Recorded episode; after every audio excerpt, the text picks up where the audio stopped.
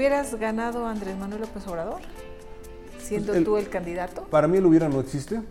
Yo lo que te Pero- digo es que ahí estaban las encuestas. Hay que revisar las encuestas. Yo sí creo las encuestas. Y, y me ponían, este, con, eh, recuerdo las del financiero, por ejemplo. Eh, ahí estaban las de Reforma, las del Universal, las recuerdo. Y, y nos ponían eh, muy competitivos, muy, eh, con el otro presidente. Dice la leyenda que tú tenías un monitor en donde veías la celda del Chapo. Bueno, o al Chapo, ¿es así? Teníamos eh, monitores diferentes, y no solo la del Chapo, Ah. la de todos los que ¿En tu estaban oficina? En, ¿En una- en un eh, búnker en mi oficina, Ah. en una sala de juntas. Ahí podía yo observar no solo eso. ¿24 horas? 24 horas, no solo podía observar eso, podía observar las vialidades de todo el país, las más importantes, lo- el Popocatépetl. Este, no, la verdad es que el sistema de protección civil lo tenía muy fuerte. Pero sí lo, sí lo podías ver. Sí, tú sí veías a. Sí, lo podía ver, pero Chapo. por supuesto que no estaba ahí. Este, había, había un grupo del CISEN, un grupo del propio centro penitenciario que lo observaban las 24 horas. Y, y- ellos qué culpa tuvieron? Pues, ninguna. Lo estaban observando cuando vieron que ¡pum! en un segundo. Y comentabas lo del 2014, Ayotzinapa. Hoy, por lo pronto, en lo que hacemos la, la entrevista, eh, continúa en prisión preventiva, preso por el caso de Ayotzinapa. ¿Qué, te, ¿Qué opinión te merece? Yo vi una decisión de un presidente que todo lo que tuviéramos que hacer para localizar a los jóvenes se hiciera y para castigar a quienes habían. Una decisión en reuniones muchas, y no solo las públicas ni con los padres de familia, las muchas que teníamos internas. O sea, para quien acusara es que ustedes querían tapar, ¿tapar qué? Nos estaba lastimando todos los días O al ejército. en la opinión ¿No pública. era, no era el tema del no, no, el tema del ejército no ha Ahorita sido un tema allá, pero- doloroso? Pero, pero, pero es muy importante decirte esto. Qué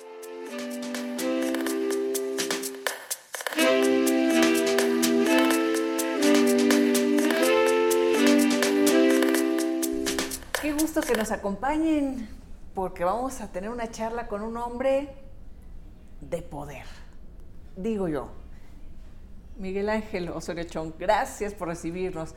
Un hombre de poder. Elisa, muchísimas gracias. No sabes qué gusto saludarte y esta oportunidad de poder eh, platicar. Sí. Eh, pues la verdad es que creo que las posiciones eh, luego te generan ese ambiente alrededor, te hacen imágenes que no son a veces eh, la realidad y, y por supuesto he tenido espacios de toma de decisiones fundamentales. Muy y eso, por supuesto, ¿no? te hace un hombre eh, que, pues, de poder, como lo denominas tú, pero el poder tomar decisiones eh, es un privilegio. Sí. La cosa es cómo las tomas. Oye, Eh, es que gobernador, bueno, senador obviamente, coordinador ahora, pero es eh, supersecretario de gobernación. Nada más te falta ser presidente. Mira, la verdad es que yo todas las posiciones que he tenido las he apreciado mucho. Sí. Eh, fui muy joven, eh, oficial mayor de la presidencia municipal de Pachuca. Eh, fui presidente el más joven de mi partido en el estado. Ah, incluso todavía no hay alguien que haya sido más joven que ¿A yo. qué edad? A los 27. ¿Y Eh, oficial mayor? a los 25. Eh, pero antes trabajé, empecé a trabajar a los 13 años. Eh, la verdad es que yo vendí champús. A ver, a ver, a ver, a, ver, a los 13 años, ¿en dónde? Allá en, En Pachuca. Tú naciste en Pachuca. En Pachuca. Sí, y la verdad, y, y todo el, mi proceso político de inicio, hasta que vine a ser diputado eh, federal, fue en Hidalgo. Ah, ya. Y mira que siempre se decía que las carreras en ese tiempo se tenían que hacer en la Ciudad de México. Es cierto. Si, podías, si querías trascender, tenías que hacerlo a partir de hacer carrera en la Ciudad de México. Y yo dije, no, no, yo, yo quiero trascender a partir de lo que logro en mi estado, de lo que construyo en mi estado y del conocimiento que tengo de mi estado, porque además sí, yo quería ser gobernador y debes de prepararte para ser gobernador, tienes que conocer los problemas de, de tu gente y, meterte en ellos para poderlos después resolver. ¿Cuándo pensaste en que querías ser gobernador? Siempre, la verdad es que no, no te diría yo una mentira. Desde muy joven, eh, en la secundaria ya participaba yo en comité estudiantil. A ver, Pachuca, naces ahí en Pachuca. Eh, ¿Estás en escuelas privadas o públicas? Todas públicas. Todas escuelas el públicas. Kinder Ontoria, que solo estuve ahí el tercer, el tercer sí. año. Eh, después la escuela primaria 18 de marzo, la secundaria federal número uno, la preparatoria número uno y la Universidad Autónoma del Estado de Hidalgo. ¿Tu madre, tu padre, a qué se dedicaban? Mi papá, eh, bueno, eh, era archivista en el Seguro Social. eh, Archivista. en el Seguro Social en la capital, allá en Pachuca. Y mamá- Eduardo. Eduardo. Sí. Y mi mamá, eh, bueno, se dedicaba a sus eh, cinco eran hijos. cinco? Sí, ¿verdad? Seguimos siendo eh, cuatro hombres sí. y una mujer. Y eh, se dedicó a ellos, pero después, bueno, pues, la necesidad de trabajar. Y empezó de secretaria, secretaria. secretaria María Luisa. María Luisa, en la delegación del Seguro Social también. Y se preparó, y lo digo con mucho orgullo, y eh, de mi mami, eh, logró ser directora de la biblioteca, que ella misma impulsó su creación allá en el Seguro Social de, de Hidalgo. ¿Se conocieron en el Seguro Social? No, no, ¿no? no, no, no, no, no, no. No, eh, mi papá empezó a trabajar en el Seguro Social seguramente cuando yo tenía unos 7, 8 años. Mi mamá lo hizo como a los, cuando yo tenía 13, 14 años. Este, no, no, no, se conocieron allá en Pachuca, eh, circunstancias eh, de la vida. Eh, mi papá iba, eh, mi mamá atendía junto con sus hermanos un café, La Lonja, eh, y ahí seguramente Lonja, conoció a, Café a mi La Lonja. allá en, en- en- en Pachuca.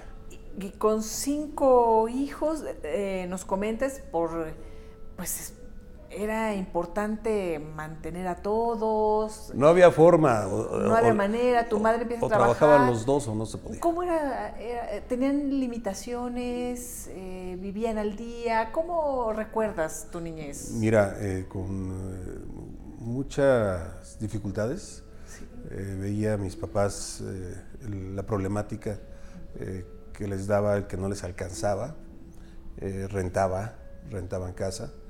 Eh, en Avenida Madero, me acuerdo, cuando ya estábamos en Pachuca, porque antes mi papá consiguió trabajo en Atotónico de Tula, es un municipio cercano a Tula. eh, y yo recuerdo cuando llegué a Pachuca a los seis años, o sea, nací en Pachuca, nos fuimos para allá y luego regresé. Y, y bueno, era muy difícil, eh, eh, hasta que encontró ese trabajo fijo en el Seguro Social y luego mi mamá le entró. Eh, y bueno, déjame decirte que después mi hermana empezó de secretaria y ahí trabajó y a la vez estudió y terminó su carrera de dentista y después trabajó en el seguro eh, como dentista Ah. ya. Mi hermano, mis dos hermanos eh, mayores eh, entraron como intendentes, ahí trabajaron y estudiaron y terminaron su carrera de licenciado en Derecho y de eh, veterinario, zootecnista. Y, y bueno, yo no fui el único que no pasé por el Seguro Social, pero yo entré a otro tipo de actividades también trabajando porque o le entrábamos todos para ayudar al sustento de la familia o no había forma. Nos comentas, ¿vendías shampoo? Bueno, es que un tío, dije, tío, yo quiero, eh, ayúdame, yo Sí. quiero ser exitoso. Dice, mira, te voy a ayudar. Y, y me acuerdo que me llegó con una caja de, champús que nadie conocía. Me dijo, ándale, véndelos. Esta te la regalo yo, esta caja. Véndelos, es un champú que va- nuevo que está entrando. Este, y, y luego pues ya compras otro y haces este, ronchita. ¿Qué edad tenías? 13, 14 años. Muy- 13, 14 años y, y bueno, pues un champú que nadie conocía, tocar puertas, fue bien complicado. Sí. Este, no, no me fue tan bien, esa es la verdad. Eh, pero me enseñó algo mi tío, mi tío Rodolfo, el que las cosas no se dan gra- este, de gratis. Que lo que yo le estaba pidiendo, eh, como a él iba muy bien, pues que me ayudara para ser como él. Y lo que me enseñó es que había que trabajar para poder conseguirlo. No era una concesión el poder eh, tener éxito, el poder que te, que te fuera mejor en la vida. Y, y de ahí ¿Tú eras de los chicos? Sí, somos Sí. cuatro hombres y una mujer, mi hermana, mi hermano Lalo, luego Luis, luego yo y diez años más abajo mi hermano Edgar. El pilón. El pilón, Sí. que sí, efectivamente Sí. no lo esperaban mis papás y, este, y también vino a formar parte de la familia. Entonces, eh, pues, ya recuerdo que en la preparatoria eh, buscaba yo alternativas y antes de entrar eh, a un trabajo formal en el Instituto Estatal Electoral, eh, de ahí que me gusta tanto lo electoral, trabajé siete años eh, y ¿En el instituto local? Local electoral, sí. Eh, fui de todo, fui eh, secretario del secretario técnico, fui director del Instituto de Capacitación, administrativo, todos los cargos. Y cuando quise ser secretario técnico, ahí fue mi primera frustración. ¿Qué no pasó? me dejaron de ser, no me dejaron ser, porque era demasiado joven. Y, este, y yo había logrado un acuerdo con los partidos políticos para hacer la ley electoral del Estado. O sea, No, a bueno, eso ahí empezaste acá, ya- Como a los 23, 24. Pues, Es que te hablo que trabajé 7, 8 años ahí. Y de ahí, pues, me- me- la verdad me voy muy molesto. Eh, fue otra parte de mi formación. Y soy presidente del Comité Distrital número uno en una elección. Y ahí conocí al que gana, diputado local, eh, eh, arquitecto Mario Berneri, y de ahí me invita a trabajar con él y me voy al PRI a trabajar con él. Dejo toda mi carrera así electoral. arrancas. Pues no, Bueno, porque a- o ya sea, en el PRI, así arrancas en el PRI. Sí, me voy con Pero él. muy jovencito empiezas la política en el, en el tema electoral. En el tema ¿Y electoral. estudiabas y trabajabas? Estudiaba O sea, y sí. trabajaba desde la preparatoria, Sí. ya en el, en el empleo formal. Antes te decía que pues, me gusta mucho el fútbol y yo veía y, y había un amigo que era el administrativo y presidente, era presidente y administrativo del club. Sí. Dijo, oye, déjame vender algo allá adentro. Y, y me acuerdo que mi mamá me ayudaba y hacíamos tortas. Mm. Y empezamos a vender y después ya traía a varios chavos con las tortas que hacíamos vendiéndolas y nos fue muy bien. Ah, sí, Me iba ahí muy sí bien. les fue muy bien, Muy ya no como los shampoos. Y estaba en segunda división el, el Pachuca. La Sí. desgracia, que también fortuna, es cuando sube a primera. Entonces ya entran otros directivos y ya, ya, ya me- no ya no pude vender, vender. tus tortas. Y desde entonces le ibas a Pachuca porque por ahí dicen las malas lenguas que antes le ibas al Cruz Azul. Sí, es correcto. ¿Es Es correcto? correcto. Le iba al- a- ¿Y qué pasó? eh, cuando Superman Marín era el portero, Pulido, Sí. grandes jugadores. Este, la verdad es que el Cruz Azul jugaba en Jaso, allá en Cooperativa este, de Cruz Azul, en Tula. eh, y ir a ver un partido a ellos era difícil. Fantástico, Y- ¿no? sí, pero difícil, Ah. porque ellos jugaban en el Estadio Azteca, como lo siguen haciendo. Muy pocas veces iban a, a Tula a jugar un eh, partido oficial. Entonces, no, lo- era mi, mi equipo de lejos. Ok. Y entonces a donde empecé a trabajar y a vender cosas y me emocionaba fue ahí en el Pachuca, entonces cambié efectivamente y le soy tuzo de corazón. Así ya de corazón. ¿No, no te quedó nada de azul? De, de, de, de- No, bueno, o sea, yo, no creo sí. ni- yo no creo en esos que dicen, mi primer equipo es este y mi segundo, no, no, no. No. O eres un equipo o no, pero si Bueno, tuviera el- que decirte... el Conejo Pérez. El Conejo Pérez, bueno. Bueno, Estuvo en el, ahí, eh, ahí, ahí se unieron tus, tus equipos. Y estuvo en el Pachuca, efectivamente, Sí, muchos años. sí, bueno, sí. rompió récord de la edad en la que siguió siendo portero profesional.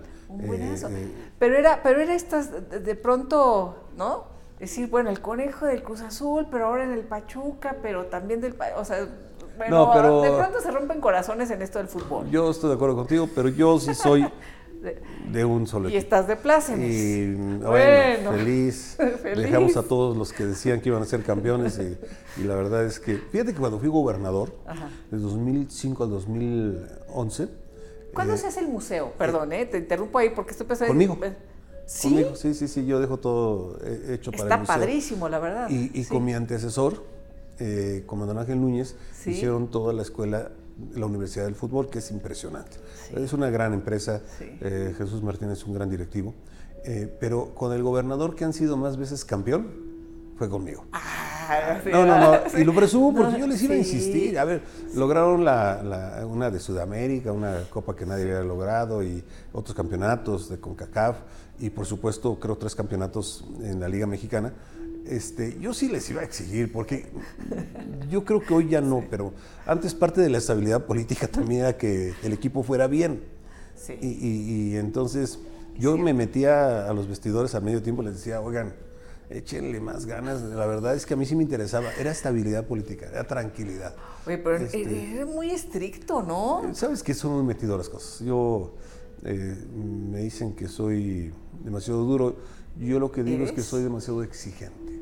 Conmigo fueron muy exigentes eh, y me formaron. ¿Desde tus eh, padres, de tu mamá, tu papá? no, eran no, no, La verdad, mis papás Era súper consentido. eran, eh, me- me- eran muy complacientes y nos dejaban ser. Porque además eras fuiste el chiquito muchos años. Sí. Entonces me hace que eras el consentido. Después llega... Por lo reducido de la pilón, casa pero- donde vivíamos y por ser el consentido, yo dormía hasta muy grande en la cama con mis papás. Este, eran tres recámaras, una muy pequeña donde estaba mi hermana, muy, muy pequeña, este, otra de mis papás y otra de mis hermanos, donde dormían los dos. Cuando nace mi hermano Edgar, pues yo me paso Te a la otra. No, y, y me voy a la litera, Ah. a- donde entonces ya se metió una cama más Sí. en, en este otro cuarto. Pero yo eh, sí era muy consentido. Eh, en Atotónico de Tula recuerdo siempre pegado ahí, mientras mis hermanos iban a la escuela, a la escuela yo de 4, 5, 6 años estaba con mi mamá, este, muy consentido. Yo digo que a la fecha. ¿Tu Este, mami vive? Vive y Sí. yo muy feliz, Ah, está muy bueno. bien. Eh, mi papá ya tiene muchos años que... Él falleció, que- ¿verdad? que- sí, ¿Qué edad tenías? Yo tenía 26 años. Estabas 26 empezando, bueno, ya con una carrera con... con A él le gustaba la política. importantes. Ningún- ¿Eras, ¿Eras su alter ego? O sea, Sí, porque mis otros hermanos no se dedicaron a la política. Uno le hicieron derecho, otra Sí. dentista. Y a mi papá le hubiera gustado que sus hijos, y sobre todo los mayores, se hubieran dedicado a la política. Y no, de que se dedica a la política soy yo. Y a, y- y a mí me ve en mi primera oportunidad formal político de oficial mayor. Y luego muere. Y, y poco después soy presidente del PRI, luego soy subsecretario, secretario de gobierno, eh, diputado federal, todo eso Has papá. lamentado mucho que no mi papá no lo pudiera ver. padre verlo. Este, a mi papá le gustaba mucho, le gustaba mucho estar cerca de la gente. Eh, cuando me dicen, "¿Y ¿por qué salías tanto? ¿Por qué como secretario de gobernación estabas en los estados en lugar de estar en la oficina? O como gobernador, yo me iba a vivir por, por eh, eh, ¿Temporadas? temporadas a las regiones de mi estado. Me iba a la Huasteca una semana, me iba al Altiplano una semana, al Valle de Mezquital una semana, a la zona de Tomitepegua. Me iba a vivir por semanas ahí, a estar donde estaban los problemas y a estar cerca de la gente. Y eso lo disfruto mucho porque resolvimos muchas cosas cerca de la gente. Hay cosas que dicen, agrarios, por ejemplo, no, nunca se van a resolver. Sí se resuelven si estás junto a ellos, si, si te comprometes y cumples lo que te comprometes. Entonces, yo disfruté mucho ser gobernador eh, porque había mucha cercanía con la gente y, y por supuesto ser secretario de gobernación, pero lo disfruté estando en los estados, no estando en la oficina. Ahora, fuiste antes secretario de gobierno. Eh, fue una carrera, pues, paulatina, desde muy joven, ascendente. Digamos que así, ¿no? Fuiste escaño por escaño. Sí. ¿no? Eh, esa parte de tu formación te relajó, te hizo valorar más el llegar, eh, fue más difícil o menos difícil porque te ibas rodeando con las personas que te iban también impulsando. ¿Cómo logras ocupar esos lugares tan importantes eh, dentro Es de que la política? le has dado en el punto. Mira, yo, por eso cuando me dijiste, fui secretario de gobernación, gobernador, pero no se me olvida mis inicios. No se me olvida cuando fui oficial mayor, cuando trabajé en una oficina en el Instituto Electoral, eh, cuando pegaba yo propaganda, cuando fui delegado en 40 municipios, 50 municipios de mi estado, era irse en camioncito, quedarse a vivir allá y no dejar el estudio. O sea, yo fui todo eso, porque antes además podía ser eh, integrante de la Comisión Estatal Electoral y miembro de un partido. Entonces yo me gustaba mucho el trabajo de partido. Y, y todo eso me hizo valorar eh, lo que después eh, tuve. Entonces, cuando pegas propaganda y nadie te ve, pues vas y la pegas. Cuando tocas una puerta para promover a un candidato, pues nadie te ve. Este, era satisfacción personal. Cuando estabas en los municipios más lejanos, donde no había ni siquiera carretera, y que llegabas, eh, me acuerdo San Bartolo, Tututepec, en la Otomitepegua, no había carretera. Entonces hacía seis horas, hoy se hace hora y media de la capital a San Bartolo. Se hacían seis horas en camión. Y lo ibas a tomar a Tulancingo, no era de Pachuca a San Bartolo, de Sí. Tulancingo. Entonces, eso te hace valorar las cosas y, y te hace entonces ir por el camino correcto y no equivocarte. Eh, porque cuando te llegan las cosas de momento, pues, te desvías y cometes todo tipo de acciones. ¿Qué pasa cuando eres, eh, me parece, que eh, estás en el gobierno, todavía como secretario de gobierno, eh, viene esta manifestación de los estudiantes, eh, ahí tienes un enfrentamiento fuerte. ¿Qué pasó ahí? Ah, ah, ¿Dices allá en Hidalgo? En Hidalgo. Ah, bueno. eh, Sí, sí, sí, eh, todavía. Mira, fui No, no la del poli de acá, que después de esa poli. hablamos, pero, Pero- te fue muy bien. No, cuando estabas... eh, El. Meche, el famosísimo Meche. Sí, de los estudiantes. Este, de las 17 normales rurales que había en el país, una era el Meche. Y era muy fuerte. Mm. Y, y la verdad es que tenía muchas complicaciones en, en la relación. Y, y bueno, yo siendo eh, secretario de gobierno, eh, lo que hacemos es, eh, estaban en la plaza principal Sí. y, y todos eran de fuera, entonces les pusimos camiones y sí, se regresaron a sus estados. Y luego fuimos a la escuela, este, que estaba tomada por ellos. Y entonces queríamos establecer un diálogo, pero hay una equivocación. Y entonces la seguridad este, toma eh, las instalaciones y, y créeme que hay constancia de que revisamos que no fueran armados y iban armados. Y entonces no hay ningún enfrentamiento, no hay balazos, pero pues fue motivo suficiente para aquel hecho bochornoso, diría yo, y que fue a todo el mundo, en donde pusieron a los policías en la plaza principal de Francisco y Madero. Y dijeron, miren cómo tratan a los, a los estudiantes. Y entonces estaban policías, estaban sus armas, y fue muy complicado para mí. Sí. Eh, ¿Qué pasó ahí? ¿Tuviste algún aprendizaje? Enorme, enorme. Eh, eh, poder restablecer el diálogo con quien no querían eh, fue bien difícil y dije, sí se puede. Empezamos a establecer relación con ellos. Eh, tan es así que cuando llego de, de gobernador, te lo tengo que ligar desde acá hasta acá, Sí. es que con los mismos estudiantes decidimos que eh, en lugar de que fuera una escuela que formara maestros, que ya había dificultad para tener plazas de maestros, hiciéramos una universidad. Y entonces hicimos la Universidad Politécnica. Ok. Eh, en otro momento nunca lo hubieran permitido, ni los papás, ni los eh, vecinos, ni las autoridades locales, ni mucho menos los chavos. Sí. Y lo hicimos con ellos, no hubo ningún escándalo. Y ahorita recordamos la vez del Politécnico ya como secretario de Gobernación, ya este, en donde estaba una situación muy tensa. Y recuerda esa imagen donde subiste, te mangaste y te fue muy bien, ¿no? Empezaron a gritar ahí, presidente, ¿no? Ya te andaban candidateando. Otra historia, ¿no? Parte del aprendizaje. Parte de- del aprendizaje eh, eh, y dos, dos, dos momentos. Uno, fui chavo y yo pedía que me hicieran caso. Yo pedía que voltearan a ver a los jóvenes que teníamos propuestas, que teníamos ganas, alternativas. Y en mi estado era bien complicado en esa Te época. juveneaban. Sí, híjole, era bien complicado, no había posibilidades.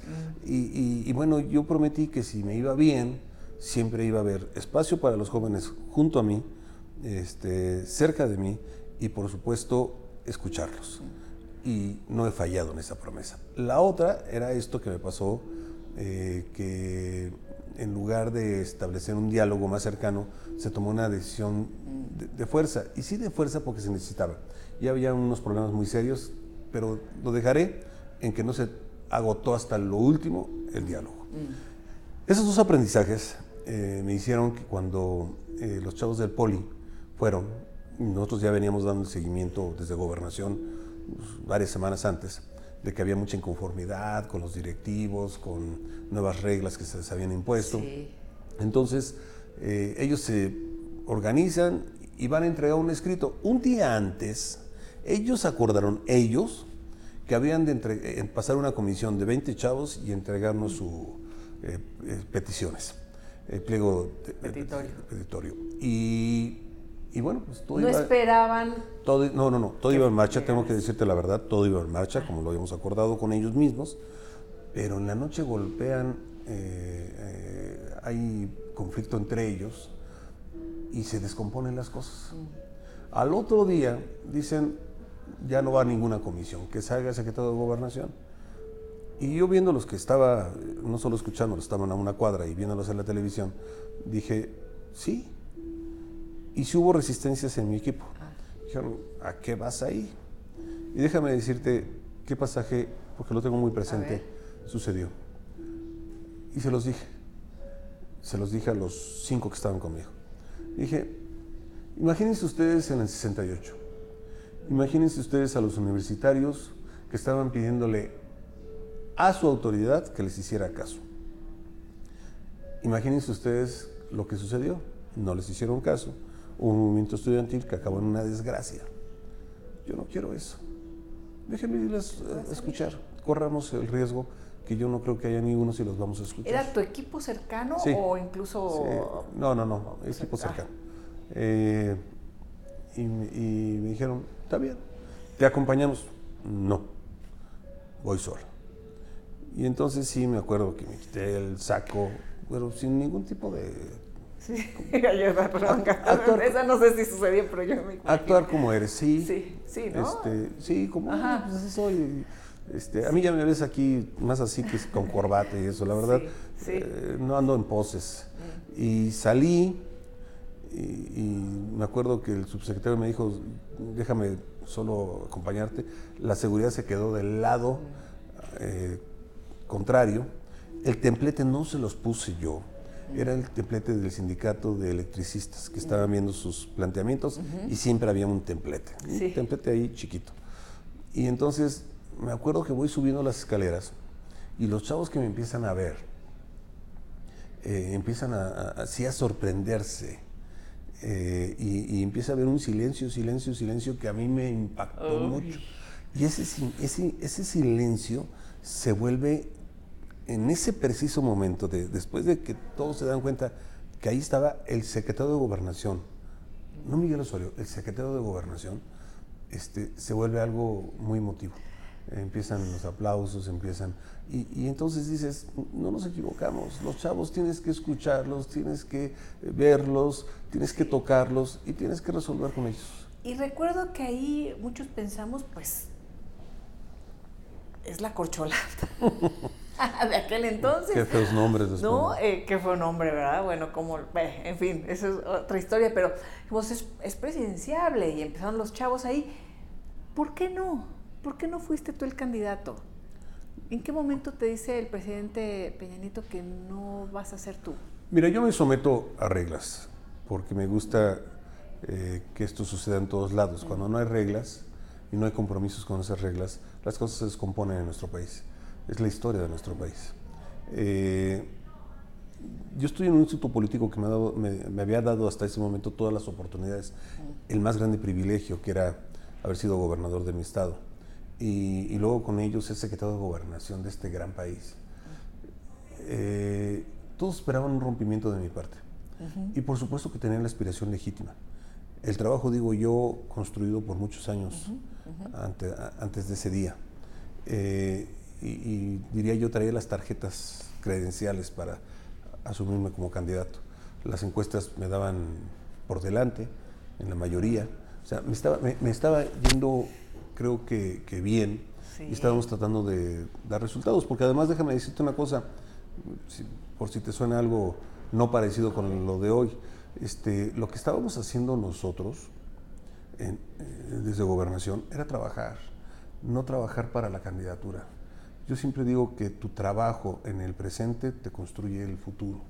¿Qué, qué, qué opinas de que ahora el secretario de Gobernación... No, bueno, todos andan en campaña. Todos andan en campaña desde hace más de un año. Este, y creo que eso no se lo merece el país porque te distraes de todos los problemas que hay en la Ciudad de México, en relaciones exteriores, en, gobernación. Yo creo que no debe ser. Entonces, me regreso a ese momento. Eh, habíamos construido un trabajo y, y, la regla era que pues, había una decisión del partido eh, y que pues lo que se decidiera habíamos todos de sumarnos. Contra lo que se pensaba estando yo adelante, eh, en cuanto hay ese comentario, esa decisión del partido, déjame decir. ¿Decisión del partido quién era? ¿De quién era esa decisión? en, en, estos tiempos era presidente, que hoy lo es también, ¿eh? Sí, también, este, o sea, en, los tiempos desde siempre. Que no digan ahora que lo deciden encuestas, no, no, es una decisión. Las encuestas presidenciales, sí, lo decide el presidente. ¿Por qué decide que iba a ser José Antonio Mid? Eso sí, pregúntenselo a él. Pero este, algo te habrán dicho, no te, no, te den alguna justificación. Hay una decisión. Eh, ¿Alguien te sobre Pepe, vives en medio de, grillas, puedes gustarle a muchos y no gustarle a otros más. ¿A quién no le gustaba? Este, pero a mí me interesaba la, cercanía con la gente. Me interesaba estar eh, eh, que, la gente apreciara tu trabajo. En el gabinete, pues había distancias con algunos. Yo, perdón, ¿para qué meternos a, aquellos... Eran como los técnicos y los políticos, más o menos. Siempre se hizo esa diferenciación. Digamos que sí, por los, por los espacios donde estábamos, ¿no? Sí. Unos en mera, mera política y otros en mero, temas financieros. O sea, tú representabas como esa parte política y Videgaray presentaba la parte técnica, digamos. Técnica, sí, los, Más o menos. financieros, ¿no? Este, Ellos decidieron que MID, con el aval del presidente. Yo de verdad quiero entender que fue una decisión, sí, entre el partido y el presidente, eh, que yo respeté que era congruencia entre lo que yo había dicho y lo que habría de hacer.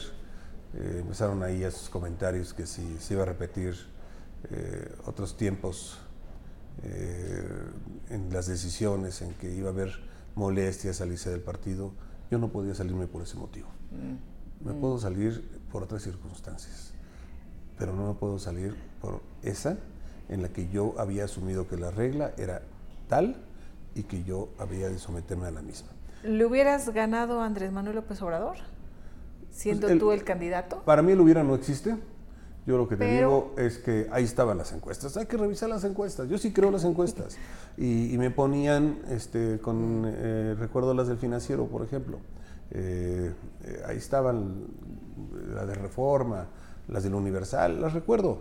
Mm. Y, nos ponían muy competitivos, muy. Eh, con el hoy presidente. Eh, él hubiera no existe, ¿para qué te digo? Yo hubiera hecho todo. Y pero pero hay datos siempre estadísticos, siempre las encuestas, o sea, también, también vale, ¿no? Sí, sí, sí, y algo que sí creo. Eh, yo tenía mucha cercanía con el pirismo, mucha con el pirismo. Entonces creo que, que, eso hubiera sido también un handicap importante para mí. Entonces, no, el caso es que no fue. El caso es que Pepe fue candidato y a la semana a la semana, yo estaba en un restaurante cercano a gobernación comiendo con él y diciéndole, te apoyo. Te apoyo. Y me comprometo. Mm. Y nunca hice algo, una sola acción que pudieran decir, está haciendo lo contrario, está jugando eh, al revés. Ni una. Mm. No tengo, en mi haber, un señalamiento al respecto. ¿Pactó el presidente Peña con Andrés Manuel? Yo no lo creo. Eh, sé que es un tema que se habla mucho. Eh, yo no lo creo.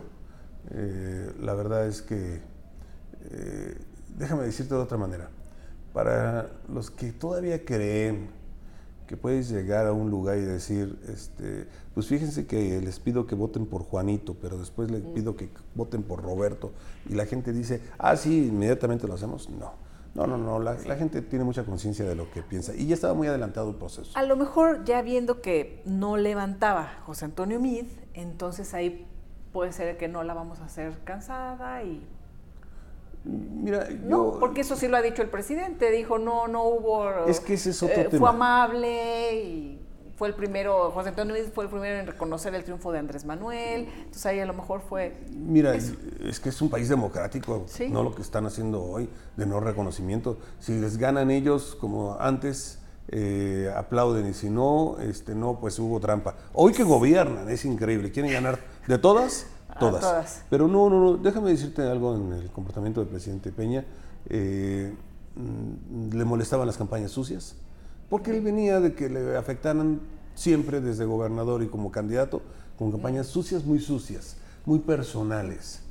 Y al presidente no le gustaba eso. Y entonces lo que hoy reconoce el presidente de la República, pues es un comportamiento que tenía el presidente Peña, de no permitir las guerras sucias, de no permitir eso que te lastima y que luego se convierte en algo irreversible en tu, en tu haber.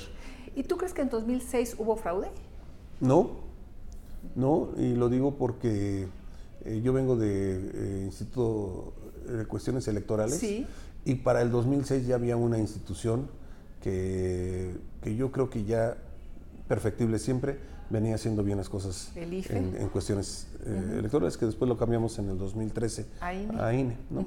Entonces, y digo lo cambiamos porque yo fui parte de la mesa con los partidos para crear este INE, en el que yo creo, en el que eh, creo que le sirve, le sirve bien al país y que se puede perfeccionar, siempre lo digo, pero que no estoy de acuerdo en ni desaparecerlo, ni regresar a esas épocas que tanto pelearon los que hoy están, eh, cuando lo, controlaba el gobierno, cuando lo manejaba el gobierno, eh, cuando disponía del gobierno.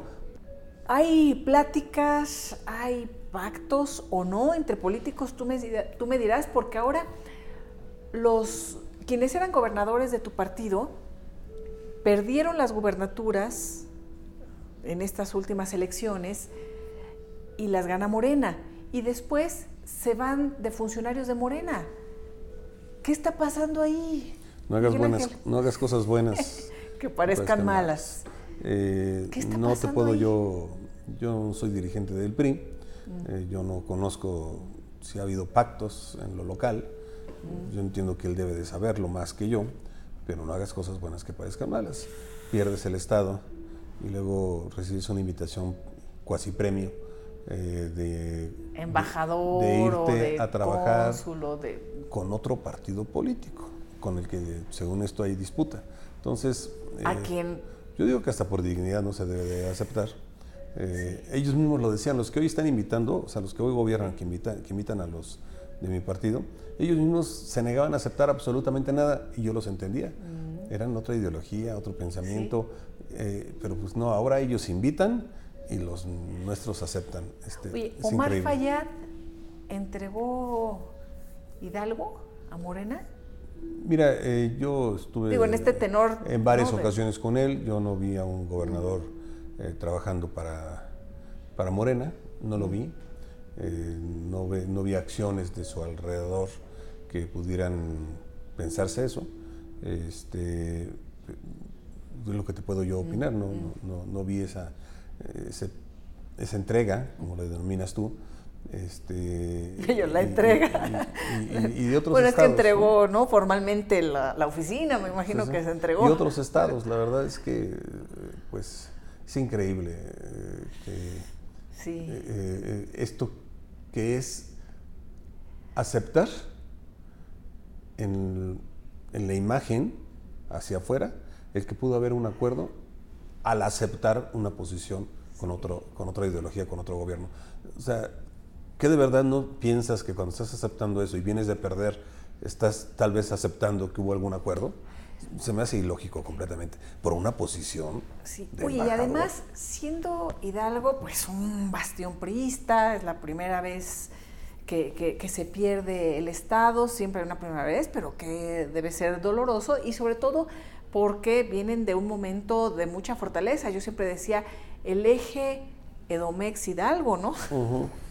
Pues en, el gobierno de Peña Nieto eran los... No, pues éramos de los tres únicos gobiernos que no ha habido alternancia. Así es. Eh, Hidalgo, Estado de México y creo que Coahuila. Coahuila. Quedan dos. Que no ha habido alternancia, ¿no? Alternancia, sí. Este, Ahora viene Estado de México y Coahuila. Ya en ¿eh? Hidalgo fue muy doloroso. Sí. La verdad hay un prismo muy fuerte allá. Mm. Eh, pero bueno, creo que eh, hay que aceptar que esto había, iba a suceder alguna vez. Eh, yo espero que no suceda en el Estado de México y Coahuila. Yo espero. ¿Tiene que ver con la presidencia del partido actual, con Alejandro Moreno? Pues él es el presidente del partido y él es el que ha perdido todas las gobernaturas eh, que de los estados donde gobernábamos, todas se han perdido y otras donde no gobernábamos que también se han perdido. ¿no? Este, ¿Cómo es tu relación con Alito? Él dice, eh? él dice, es que pues en la forma en que me entregaron el 18, no bueno, pues ya se parece al gobierno viendo hacia atrás, que asuma su responsabilidad y que asuma lo que le ha tocado a él dirigir. Eh, y lo que le ha tocado a él dirigir es que los resultados son pésimos, eh, son muy malos. y, luego también se habla de este tipo de acuerdos que lastiman a la militancia. Estamos mal y luego todavía se habla de este tipo de acciones. Yo me acuerdo que le decían AMLITO desde antes de que fuera el dirigente. ¿eh? y, era público, ¿no? Era público. Eh, porque... Una relación muy cercana. Sí, sí, sí. Desde que llegó de presidente, cuando fue a Campeche y empezaron a decirle eso, eh, por su discurso diferente. este, antes, de ser, antes, cuando era gobernador, cuando fue la competencia del 18, eh, en el que decía una cosa y después cuando llega y empieza. Y entiendo la relación que se tiene que dar institucional con el presidente, pero bueno, eh, era un exceso, diría yo. Sí. Y la otra, pierdes hasta tu estado. O sea, él siendo dirigente nacional pierde Campeche, Campeche. ¿no? Porque dice, bueno, así me lo entregan, Campeche lo gobernabas tú. Este, Es cierto. ya, ya, ya de qué entonces acusas a los otros gobernadores si tu propio estado lo perdiste. Y es uno de los gobernadores que se va de embajador, por cierto, Eh, Cercano a él. Muy cercano, y que por ahí la ratificación la, la frenaron un poquito, ¿eh? porque había una, una votación ahí importante en donde el hijo del gobernador vota con Morena. Bueno. O sea, qué cosas más... Y, y cuando dicen, es que él ¿o es no? un- lo señalaron, y yo dije, ¿y quién lo hizo diputado? Lo hizo a- a- Alito. Alito lo hace diputado federal eh, sin tener mayor mérito que el ser amigo de y, e hijo del gobernador que deja Alito de, de, de Entonces se va el amigo de Alito con Morena, el gobernador con Morena, se queda Laida y después viene el boomerang. Bueno, se pierde Morena, se pierde Campeche, perdón, con Morena. eh, y es increíble que no hay eh, manera de explicar esto cuando todo el comité ejecutivo del PRI se fue a la elección de Campeche. Cuando todo lo que podían hacer fueron y estuvieron allá en Campeche y lo pierden. sí. Entonces, ¿cómo miras a los otros gobernadores y les dices, es que ustedes no hicieron su trabajo, es que ustedes entregaron, cuando tú, dirigente nacional, pierdes tu propio O estado? sea, hay, hay pristas muy cercanos a Andrés Manuel. ¿no? Bueno, Digámoslo así. no, no tengo elementos para, para decírtelo, pero sí, vuelvo a decir, los hechos, Sí. José Murat, ¿es eh, muy cercano a Andrés Manuel o no? pues se decía en otros tiempos, no sé ahora. Papá, Papá, sí, sí, sí, sí. José. Este, Sí. Sabía que había una Bueno, relación. el hijo también, dijo Andrés Manuel que le iban a hacer un homenaje, ahora que estuvo en Oaxaca, bueno, no, pues sí son, se caen muy bien, Sí, ¿no? bueno. La es- llevan súper. Es increíble, ¿no? Que- que- ¿Qué- qué que tiempos llegue- estamos viviendo, Sí, porque, porque eh, lo peor es que se está lastimando al prismo. Ah. O sea, eh, están entrando en el juego, no importando la militancia de los que lo llevaron a ser gobernador y asumiendo un encargo que les da el presidente. El presidente debe estar feliz. Yo los invito y estos aceptan. Este, y entonces debe estar festejando, porque entonces la militancia dice, pues mejor vámonos a Morena. O sea, eso es una, es- a mí me causa mucho malestar. Eh, eh, esa aceptación, eh, mm, de verdad, debieran de haberla rechazado en conjunto incluso. Eh, Ahora, también en el prismo desde antes hubo un- grandes excesos, ¿no, Miguel Ángel? O sea, sí, Andrés Manuel tenía todo un eh, arsenal, por lo menos en el discurso de, de la corrupción que permeaba ya en el gobierno de, de Enrique Peña Nieto y escándalos como la Operación Zafiro, eh, la estafa maestra, eh, excesos que pues tampoco han sido aclarados, el tema Es que ese Odebrecht. es el tema. Este, una cosa es lo que se habla y otra cosa es lo que hoy está en un proceso que todavía no ha, ha terminado. Yo no estoy de acuerdo en los juicios sumarios. Eso es de que en la mañanera te acuso y, y ya eres culpable. ¿Te han No, mencionado en la son- mañanera? sí, varias veces. ¿Sí? Eh, varias ocasiones. Eh, pero eso no es mi país. Mi país es un país de instituciones. Y yo creo que los que hoy gobiernan mañana no quisieran tampoco que los enjuiciaran en una sentada, en un discurso. Eh, sí lamento mucho algunas acciones al margen de la ley de corrupción que tuvieron algunos que militaban en el PRI o militan. Este, pero ese no es el PRI, el PRI es mucho más grande que eso, que esos eh, que hicieron este tipo de acciones. Es, ese, ese PRI que yo conozco es el del maestro, de la ama de casa, del campesino, del obrero, que todos los días trabaja y que quiere entregar eh, lo mejor a su familia y a su país. Ese es el PRI que yo conozco, que yo quiero, que me formó, que me hizo. Eh, eh, no el de 5, 6 o 10 que hicieron actos que nos llenan de vergüenza y que a todos nos eh, embarran, ¿no? Como lo que está sucediendo hoy con el actual gobierno o con otros gobiernos de otras este, ideologías. Bueno, pues siempre hay quienes se desvían, pero no por eso todos son iguales, ¿no? A ti te toca llegar a una Secretaría de Gobernación. Fuiste, pues yo, el secretario de Gobernación más poderoso, con más facultades y en esta supersecretaría, como se le llamó, en donde llevas también este, la batuta de la seguridad pública en nuestro país. Eh, se crea esta, esta secretaría muy, muy fuerte. ¿Tuviste algún tipo de relación desde entonces en asuntos turbios? Hoy preso en Estados Unidos, Genaro García Luna, ¿viste alguna, viste indicios de que él estuviera ligado a eh, grupos delictivos? Mira, primero te comento, eh, seguramente algún día habrá de salir y, yo te lo eh, hoy paso. La decisión de, que la seguridad pública estuviera en, gobernación, obviamente es del presidente, pero sí fue una petición mía. ¿Tú lo pediste? Sí, yo pedí que la seguridad pasara allá. Porque, porque creo que la seguridad va ligada a la toma de decisiones políticas. Mm. Y, mira que yo estoy seguro que no me equivoqué. ¿Veías eh, que algo estaba mal por ahí o no? A la fecha, a, la fecha siguen eh, comentando que si lo volver, me han preguntado si lo volvería a hacer. Sí, claro que sí. Mm. Eh, seguridad pública debe estar en gobernación, digo yo. creo que es lo más acertado porque eso permite la relación fuerte con los gobiernos locales y permite la toma de decisiones conjuntas. Mm. Eh, nos fue muy bien en el 12, 13, 14 y 15. Digo, obviamente pasa el suceso de los 43, pero eh, bajamos los índices históricos. Mm. Antes de, del 98, o sea, estaban los índices muy abajo. En el 2015, finales, empiezo a ver que otra vez empiezan a subirse los índices. Había habido cambio de gobernadores y en el 16 hubo otros más cambios de gobernadores y de muchos presidentes municipales y otra vez se nos estaba complicando. Entonces cuando llevamos una iniciativa al Congreso, a la Cámara de Diputados, para que se desaparecieran las constitución, una reforma constitucional, se desaparecieran las policías municipales, que son las más cooptadas por la delincuencia organizada, y se hicieran 32 muy fuertes, como en otros países. ¿Y sabes quién la rechazó? Los que hoy gobiernan. Y, y la verdad es que creo que ahí es el punto. Si no fortaleces las policías estatales, si crees que con la Guardia Nacional hoy o antes Policía Federal solo vas a resolver temas de seguridad, no es cierto.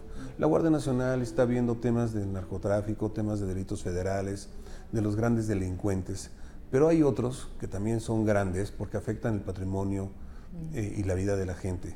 Eh, la Guardia Nacional no puede, no tiene alcances para ver el robo casa habitación, trasuente, eh, de vehículo. Bueno, además no está capacitado para eso y es muy peligroso mm. para la ciudadanía. Estamos viendo que las violaciones a derechos humanos han, sido una constante, eh, aunque digan que, no. Eh, su entrenamiento es otro.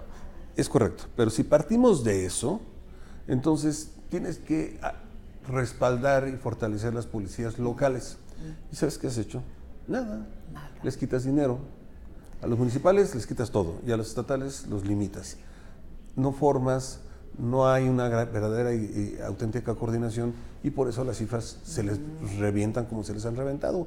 Yo no estoy en contra del ejército, el ejército trabajó con tu servidor, estuvo en la mesa con tu servidor y trabajamos muy bien y nos ayudaron muchísimo y siempre trabajamos para que se salieran. Pero votaste en contra de que se incorporara a la Sedena. ¿No te presionaron? No, la verdad es que no, no tengo que decírselo, no, mm. no puedo acusar a nadie de que alguien se acercó y me dijo, mm. no, este, y aunque lo hubieran hecho, no hubiera cambiado mi parecer. Eh, yo creo que el ejército hay que ver que siga ayudando, pero el camino para que se regresen. Y no hemos hecho el camino para que regresen. Miguel Ángel, pero cuando el PRI propone que el ejército se haga cargo de la seguridad interior, que es la seguridad pública y que llega la Corte, ¿tú apoyabas esa...? esa... Sí, no, pero es la ley de seguridad interior, que también rechazan los que gobiernan, sí. Eh, que hoy mm. se les olvida, eh, era, para, era muy específica. Mm. Para peticiones de los gobernadores en casos de excepción, o sea, había muchas reglas ah. para que el ejército pudiera intervenir en seguridad pública, era solo por un periodo y en casos de excepción. Mm. Este, y bueno, pues la rechazan. Y mira lo que piden ahora, ¿no? Este, nosotros no pedíamos que el ejército se quedara, nosotros, yo mismo veía que el ejército decía, ¿ya? ¿Hasta cuándo? Sí tienes razón. Entonces, por eso exigí mucho que se formaran buenas policías estatales. Y créeme que logramos muy buenas cosas. Ahí está el caso de Coahuila, que junto con quien gobierna este, pudieron hacer estas modificaciones. Y tengo otros muchos buenos ejemplos de policías fuertes eh, locales, que no necesitan de, de- de, eh, del ejército. Eh, De verdad, este, sí se pueden lograr policías. Hay ejemplos de verdad. Están recursos, capacitación, Yucatán. todo, todo lo que se ha dicho. Eh, es un muy buen ejemplo Sí. también. Querétaro es otro muy buen ejemplo. Eh, Guanajuato se les ha hecho un problema, pero de verdad tenían una policía muy buena, muy, pol- una policía estatal muy fuerte. Y te podría poner ejemplos. El propio Jalisco eh, tienen problemas enormes, pero tienen buenas policías y tienen una coordinación metropolitana también importante. Eh, Nuevo León la dejamos muy buena, luego el Bronco la dejó de eh, seguir respaldando. Creo que otra vez están ahí rehaciendo, pero era una gran policía también. Te puedo ir poniendo ejemplos de donde se lograron avanzar con las policías locales y que dejaron de se- requerir el apoyo del ejército. Sí. Pero ahora Y las abandonaron. Bueno, y lo, ahora lo ya- abandonaron, los gobernadores dicen a todo dar, mándame a la Guardia Nacional, no gobernador, cumple con tu obligación, forma tu policía estatal y protege a los ciudadanos, es tu obligación constitucional. No, los gobernadores están así y apoyan que se quede el ejército y, oye secretario, mándame a más Guardia Nacional. No, tienen que cumplir con su responsabilidad. Sí, Y, y- y entonces no hay camino para que se salga el ejército. Y no es justo con el ejército. Hay que darle camino para que se salga. Y ese es, el único camino es el fortalecimiento de las policías estatales. Te toca un momento de crisis tremendo. La fuga del Chapo, dos. Sí, la- ¿no? Eh, Capítulo 2. ¿Sí? ¿Cómo lo vives ahí? No estaban en México, ¿verdad? No, mira, te digo que A ver, do- ¿qué- 12, qué 13, pasó 14 ahí? y eh, se fugan en el 14, sí, en el 14.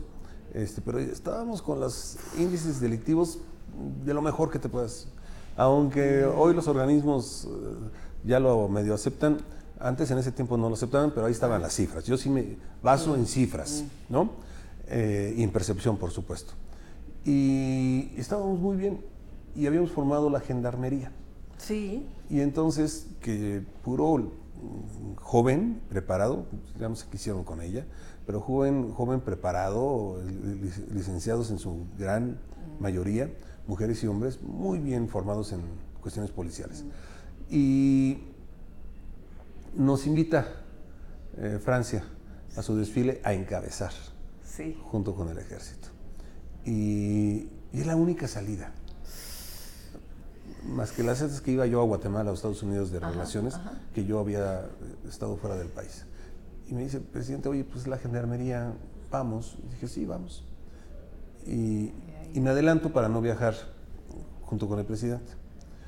Y yo estando allá, eh, un día, an- dos días antes, era un sábado, pues me pasa la información de que se había escapado. Ya lo. ¿Quién te habla? Eh, Eugenio Imas, el director de decisión. Sí.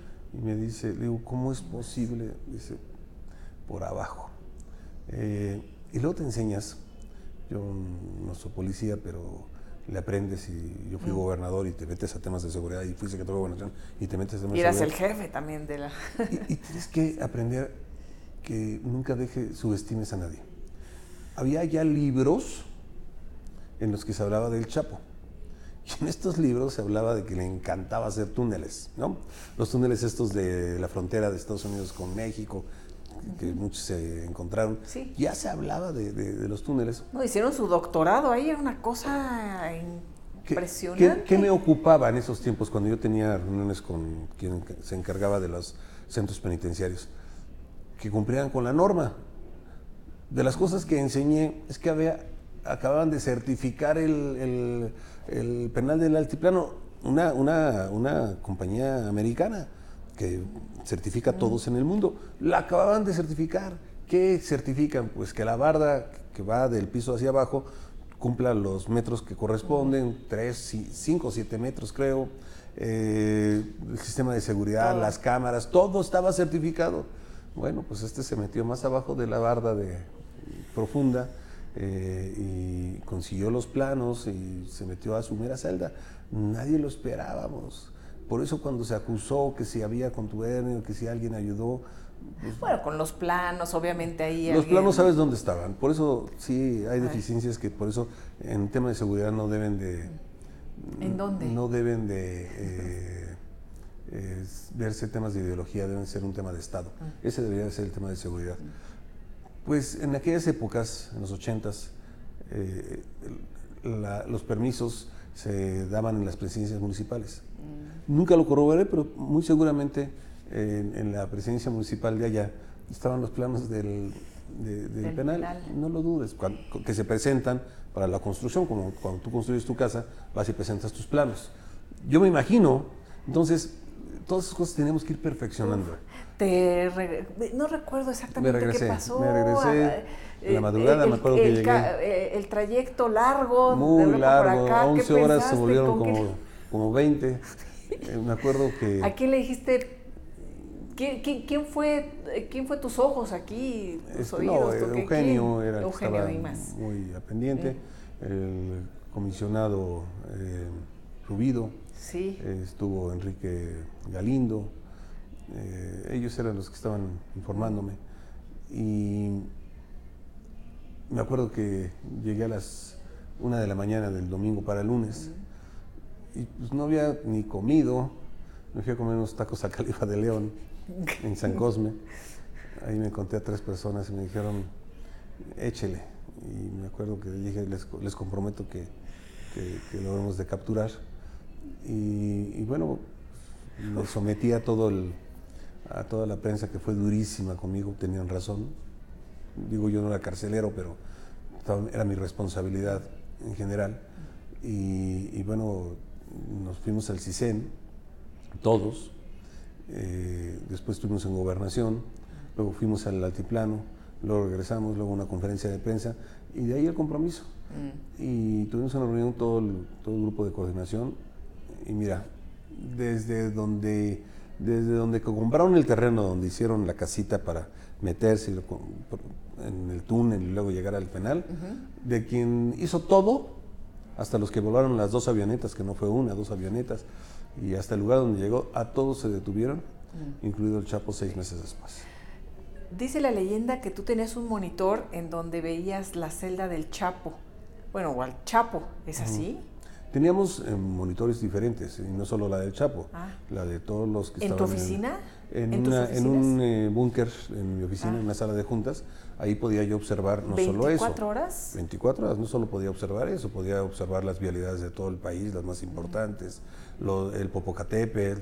Este, no, la verdad es que el sistema de protección civil lo tenía muy fuerte. Pero sí lo, sí lo podías ver, tú veías a... Sí lo podía ver, pero por supuesto que no estaba ahí. Este, había, había un grupo del CISEN, un grupo del propio centro penitenciario que lo observaban las 24 horas. Y, ellos qué culpa tuvieron? Pues, ninguna. Lo estaban observando cuando vieron que ¡pum! desapareció en un segundo. Sí, me acuerdo de, la, las este, cámaras. Que, y acabaron en prisión los jóvenes del CISEN que estaban viendo el monitor.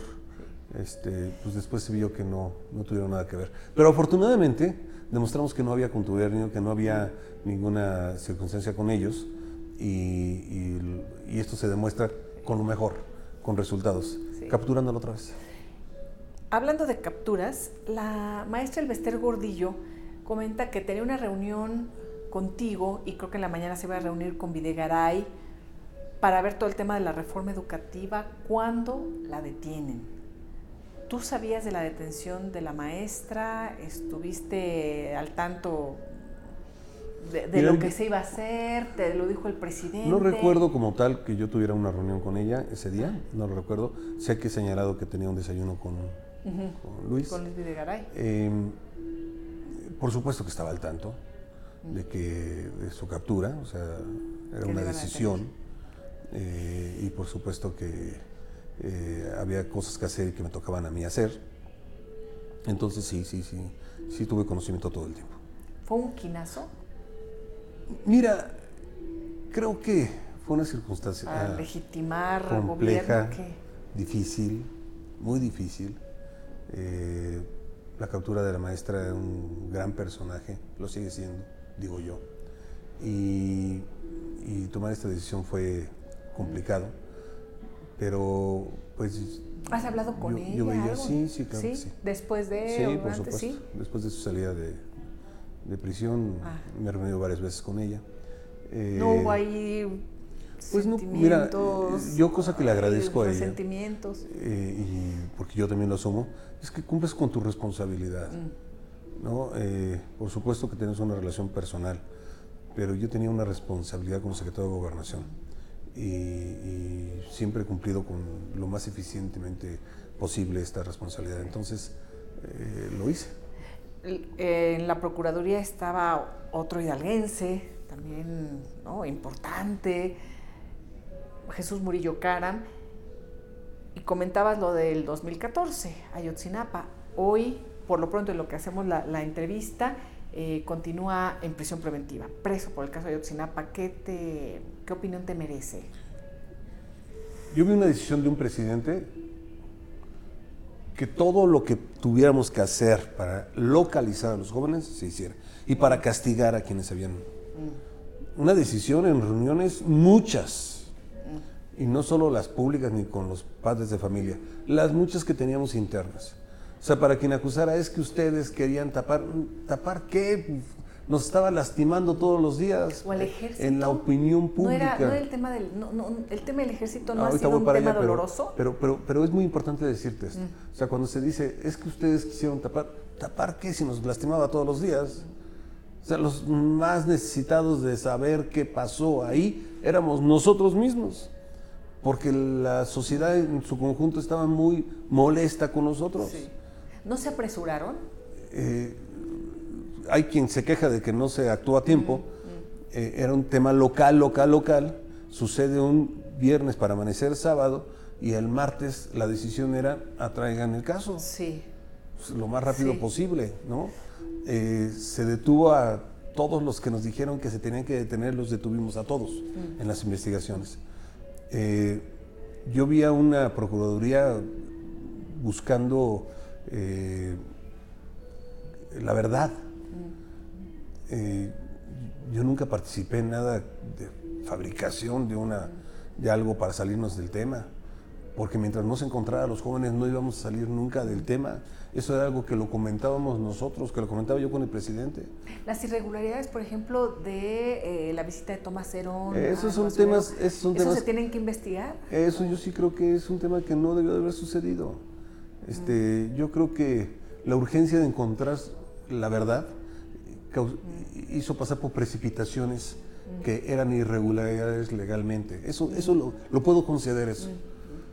Pero el fabricar algo para salirnos del tema, mientras no encontráramos a los jóvenes, no iba a haber ninguna forma de salir. El tema del ejército no era un tema de hay que proteger al ejército. Y recuerdo, fíjate, cuando capturan en Estados Unidos al general Cienfuegos, una de las primeras declaraciones de Alejandro Encinas fue, se va a aclarar parte de Ayotzinapa. Y después ya no se dijo más y se, pues, se armó porque fue una reunión, por supuesto, y una decisión del gobierno del presidente López Obrador de, a través de la Secretaría de Relaciones Exteriores, eh, las negociaciones entre fiscales, traer, liberar de Estados Unidos al general Cienfuegos y ser juzgado aquí. Después el fiscal dijo, no hay nada. La verdad, qué bueno que pasó eso, porque yo conozco y conocí a un secretario de la Defensa comprometido con su país, que era un insulto que lo querían, quisieron involucrar en eh, esta nexos con los delincuentes, cuando yo lo veía todos los días en mi mesa de, de juntas y en los estados, comprometido por capturar a todos los delincuentes. Metes las manos al fuego por general Mira, este, yo creo que es, eh, es una cosa que no debe de decirse nunca por, por alguien, pero sí te puedo decir que lo conozco, que lo conocí, que es un hombre eh, intachable en su conducta, en su forma de pensar, en su compromiso con el país. Por supuesto que yo sabía que no tenía ningún nexo y yo fui eh, uno de los que primero declararon en su favor. Eh, del tema de Ayotzinapa, De Ayotzinapa. ayudaron para tratar de, de investigar, para saber. Cuando hubo un, tema de que estaban en los cuarteles, eh, eh, lo hablé con él y dice que entren a todos los cuarteles. Yo se los dije a los padres, a los jóvenes, y luego, luego hubo un evento ahí en Iguala que ya se evitó el entrar a, a, todos los cuarteles, pero tienen autorización para entrar a todos los cuarteles. Bueno, tú la diste, pero después el general secretario dijo que no. No, no, no, no perdón. ¿No? Dijo, no, no voy a... Fue un diciembre. O entrevistar a los... Fue un diciembre, ah, ese es otro tema. Ah. Fue, fue un diciembre cuando se les informa a los padres de familia en la, en la PGR entonces mm. que podían entrar a los cuarteles. Mm. Y eh, ocho días después se da un enfrentamiento en el cuartel de Iguala. Y ya nunca ellos hacen la petición porque decían, no, en este y en todos los cuarteles, en todos los cuarteles. ¿Qué día quieren entrar? No, no le vamos a decir el día porque pues entonces van a ocultar cosas. Está bien, díganos unas horas antes y entren a los cuarteles. Tratábamos de darles respuesta a todos los que nos pedían. Mm. Yo me reunía con los padres y con los abogados, eh, Vidulfo mucho, y le decía, ¿qué más? ¿No? El tema este que me comentas es que sí recuerdo las palabras del secretario de la Defensa. Dijo, yo no voy a poner a mis soldados en tribunales que no sean del país, que, los, que les pregunten quienes no tienen autoridad con ellos. Los pongo con la autoridad mexicana. Y sí recuerdo un pasaje en el que a los soldados, los ministerios públicos de la PGR les eh, eh, preguntaron, los cuestionaron, estaban sobre el proceso en la carpeta de investigación y ahí mismo estaban los de la Interamericana. Mm. Ellos vieron alguna de estas ocasiones en que se les eh, eh, cuestionó y preguntó a los, a los militares. Sí, eh, la expresión del, del, secretario de la Defensa fue, no puedo poner a mis soldados bajo otro tipo de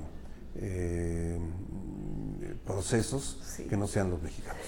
Pero vamos a lo que comentabas hace un momento, ¿no, Miguel Ángel, que no deben de estar en las calles y en estas labores de seguridad pública porque están muy expuestos. Y vemos que una parte del ejército ha estado expuesto y ha, y ha estado pues, ya muy vinculado con los propios grupos que desea combatir, porque sí sucedió también en el caso de Ayotzinapa, ¿no? Y están en el tema y están muy cercanos y se está exponiendo al propio ejército. Los están dejando solitos. Mm. Y eso no es justo para ellos. Te, acabo de decir cómo están los gobiernos de los estados. Pues, Ustedes, ah, los necesito más en otro, en este municipio, en esta comunidad. Pásenle, por favor. Eso no es justo para ellos. Yo no creo que eso sea el camino. De verdad, eh, eh, ellos mismos saben que no están preparados como policías. Ellos tienen un régimen militar. Los de la Guardia Nacional eh, los han ido capacitando, sí lo sé, pero pues es un proceso largo. Y a los otros, a los que son del ejército no los preparan porque ellos van a regresar a ser militares o son militares. Entonces, si es un riesgo para el Estado mexicano, es un riesgo para los ciudadanos, es un riesgo para el ejército hay que hacer el proceso para que se regresen. Eso es lo que yo digo. Hablando de no conformarse, ahorita que están sacando todo lo de las casas, que todo el mundo tiene casas y casas y casas, ¿tú cuántas tienes? no van a salir ahí que tienes... ¿no? Este, no, no, no, no tienen con qué comprobar absolutamente nada al respecto. Eh, he librado ya algunas denuncias. Mm. Eh, en el 10, en proceso electoral, me pusieron una ahí de vínculos con la delincuencia fue ese mismo gobierno federal el que me dio el no ejercicio de la acción penal porque no encontraron nada, evidentemente. Y luego en el 16, 17 y ahora en el 19, eh, cosas que tienen que ver con eh, eh, cuestiones económicas personales y las dos he, tenido, he obtenido el no ejercicio de la acción, quiere decir que no hay elementos para estas acusaciones. Eh, aquí rento, de ahí salió el tema, eh, quise comprar y después pues vimos que era bastante lo que se tenía que pagar eh, mensual y ya deshice el trato. pedí un préstamo y ese préstamo lo, regresé, el banco no lo reporta y entonces acusan que yo tenía. Esa casa la rento, tengo un contrato. ¿Qué es en Las Lomas? Sí. sí. Y, eh, y donde tenemos eh, nuestra casa es en Pachuca, eh, una formada con patrimonio de muchos años. eh, no hay otra. Me acuerdo que muchos se burlaban de mí. Miren, tiene un departamento de, ¿qué? De 6 por 2. Es el palco que tengo en el estado, en, el estadio. ah, eh, Qué ridículo, nos quiere tomar el pelo a todos. Pues es un palco, ¿no? Este, ¿Tu familia vive en Pachuca? ¿Tu, esposa, tus hijos? no, no, ellos están aquí en... Acá, eh, ellos eh, contigo en, Ciudad de México. En la ciudad. Eh, mi mamá, mis hermanos, todos. Todos allá. Este, eh, aspiro a regresarme algún día a Pachuca, después de dejar de tener responsabilidades, que también espero no dejarlas de tener, porque quiero servir mucho a mi país. ¿Todavía quieres ser servidor público durante muchos años? por supuesto, tener una responsabilidad, por menor que sea, en la que yo pueda servir para transformar este país. Comentaste ese momento que era, por eso no me retiraría del PRI, o algo así, hiciste ahorita una expresión de, ah, por ah. eso no, ¿por qué sí? No, bueno, este, hoy nos está pasando cuando, no estoy diciendo que voy a hacerlo, porque si no, entonces, sí, o sea, de ahí se van a agarrar estos, ¿no? Este, ¿Se va a retirar del PRI? No, no, no. No, vas a seguir en el Voy a seguir señalando, además, Desde dentro. todas estas eh, este, eh, acciones de falta de liderazgo, de falta de congruencia, de falta de resultados, eh, de que se tiene que permitir nuevos liderazgos y no a quienes están siendo señalados como están señalando al actual líder, este, no lo voy a dejar de, hacer. Cuando mi partido faltara a sus principios, pues habría motivos eh, para no estar en él. Pero yo no puedo... ¿Está faltando a eh, sus principios? No, bueno, el líder sí está, ¿no? Evidentemente está. mi partido no, si no eh, cambia esa circunstancia, podrías decir... No, el liderazgo, el liderazgo de Alito pasará. Dice una muy fuerte frase, esto también pasará. Este, y, yo también lo creo. Eh, esto que le está sucediendo al partido también pasará. Eh, y habrá de llegar algún liderazgo que tenga cercanía y que, sea, que tenga congruencia para servir bien a los ¿Te quieren quitar la coordinación? No que yo sepa. Eh, la coordinación se da con, eh, a, partir del voto de mis propias compañeras y compañeros. Este, siempre estoy en, el proceso de eh, junto con ellos. Ellos lo saben. no es una decisión, son de las pocas que se salvaron, que no es una decisión del presidente del PRI. Este, es increíble que, que centralizó todas las decisiones Hoy los comités directivos no pueden tomar decisiones ni siquiera de quién es su coordinador en, el Congreso, no tienen decisiones de las candidaturas, todo pasa por el Comité Ejecutivo Nacional. Ese no es el PRI que construimos este, y que construyeron nuestros antecesores. Es un PRI que quiere formarse para tener un control, eh, una sola persona. Y eso es lo que tenemos que evitar. ¿Y siendo aspiracionista a la candidatura presidencial de tu partido o de la coalición? Eh, te insisto que todo se va eh, creando con tu actuar. ¿Podría eh, ser? Siempre se puede ser, siempre, y, yo nunca me he desistido de esa posibilidad. Pero tienes que ver tu circunstancia, tienes que ver cómo estás.